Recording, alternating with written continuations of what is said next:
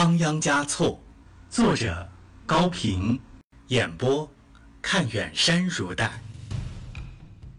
第七章，初恋第二集。儿子忧郁的活着，在他封闭的眼睛里，永久的留下了阿妈扬着手，目送他走向北方的身影。北方。北方，走向北方的路是一条悲剧的路。然而，他又怎会知道这条路才是刚刚开始啊？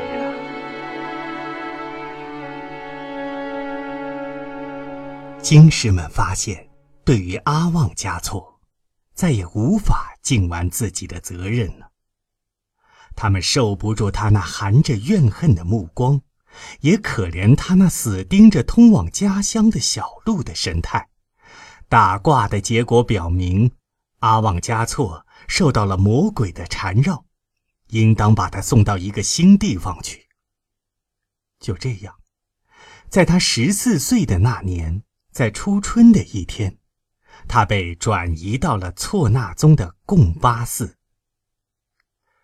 错那在波拉东北方向。路程也不远，但它繁华多了。如果它能当得起“繁华”这个字眼的话，在当时的西藏，所谓的繁华，只不过有几百或几十间比较集中的排列在一起的房子，并且有几家小商贩和几个手工业者的小铺面，最多再有一两个卖青稞酒的女人。这在阿旺嘉措的眼里。已经是一座很大的城市了，不，简直是个新奇的、自由的海洋。阿旺嘉措在这里继续学习着。贡巴寺的藏书远比巴桑寺丰富，种类也更多。那时的西藏是没有任何学校的，要识字、要读书，只有去当喇嘛。喇嘛寺垄断了，也保存了所有行诸于文字的文化。从这个意义上讲，喇嘛寺既是学校，又是图书馆和艺术博物馆。在这里，阿旺嘉措阅读了第八桑杰嘉措有关星象学的著名论著《白琉璃》，五世达赖的传记《图古拉》第一卷。红棒巴所著的《诗经注释》《除垢经》《释迦百行传》，般若波罗蜜多经的略本八千颂，阿底峡所著的《旅途记事》，莲花生所著的五部遗教，以及大般若波罗蜜多经的一二卷等。他最感兴趣的是诗歌，虽然专著不多。大都夹杂在其他著述里面，其次是哲学、历史，再其次才是佛经。他最感头疼的是历算，觉得公式和数字是一种枯燥烦人的东西，引不起任何驰骋的想象和灵活的思考。他逐渐感到钻在书堆里也是一种幸福，是很少有人能够得到的一种享受。这里就是他的家了。但有时也还是想起乌间林来，想起那个出生了他，又给了他童年的地方。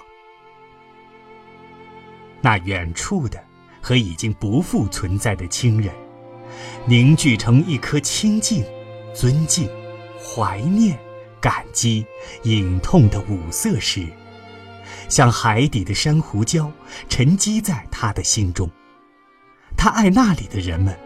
在那个小村庄的内外，所有的脚印，只有打骂过拜拜纳森的老爷贾亚巴的除外，都刻下了善良、淳朴、天真、热诚这些人类中最美好的符号。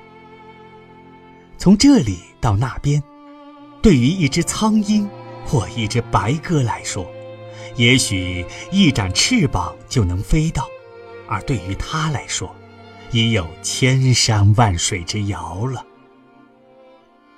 当他心怀惆怅的时候，就到街上走走，当然，绝大多数的人生活的清苦，但他觉得这些为今生今世奔波的男女，比那些为来世静坐的僧人要愉快得多，有生气得多。在佛经上排列着的说教，毕竟刻板而缥缈；在家庭中流动着的东西，才是清新而实在。但它们各有着自己的意义、自己的价值，就像冷峻同热情、寡欲同追求一样。他想，这两条各自奔流的河不能汇合在一起吗？如果他们始终不能汇合在一起，他将涉过哪条河去获得人生的真谛呢？他迷惘了，他意识到自己还不具有选择的能力。这一天，他又来到街上，遇见了一支红教喇嘛迎亲的队伍。这种场景，他在幼年的时候不是没有见过，今天，他却有了一种与以往大不相同的感觉。他从这位喇嘛身上看到了一种类似诗意的东西。你瞧，那两条河不是汇合在一起了吗？这条充满热情和追求的河流上飘着一位新娘。真像是飘着一朵莲花。新娘的腰间系着崭新的邦点，像是鲜艳的彩虹。他第一次发现，女性的美竟有这样不可抗拒的魅力。是的，这位新娘是美的，她对生活的选择也是美的。她不是把自己许给一尊端坐不动的塑像，而是许给一个会说话、会笑的男人。阿旺加措第一次产生了明显的羡慕之情，但他想不清楚，是羡慕这位新娘呢，还是羡慕那个能够娶到这样一位新娘的喇嘛？迎亲的队伍过去了，他忽然发现，在对面一家小杂货店铺的门口，站着一位少女，眼睛里流露出同他一样的羡慕的光亮。使他惊奇的是。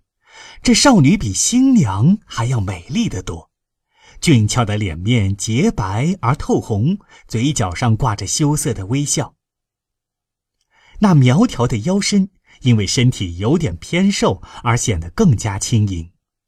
她斜倚在门边，像一尊佛像中的杰作。不，所有的佛像都比她略胖一些，而且总含有男性的特征。他忽然想起了莲花生三尊像。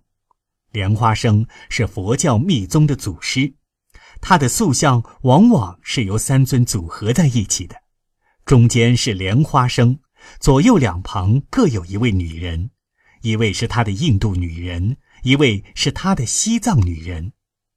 阿旺加措认定这两位女人的美好和长处的综合，也胜不过眼前这个活生生的少女，燃烧着生命力之火的人。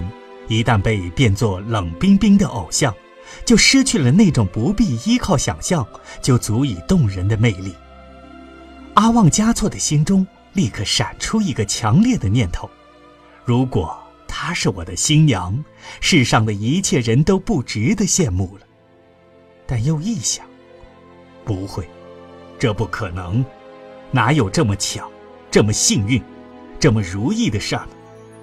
还是走开吧。回寺院去吧，回到那条冷峻的河流中去吧。然而他的身子却一动没动。少女不好意思的低下了头，似乎思考了一个瞬间，转身溜进了小店。她失望了，她第一次这么失望，但她还是不甘心离去。她想牢牢的记住这个地点，这个小店。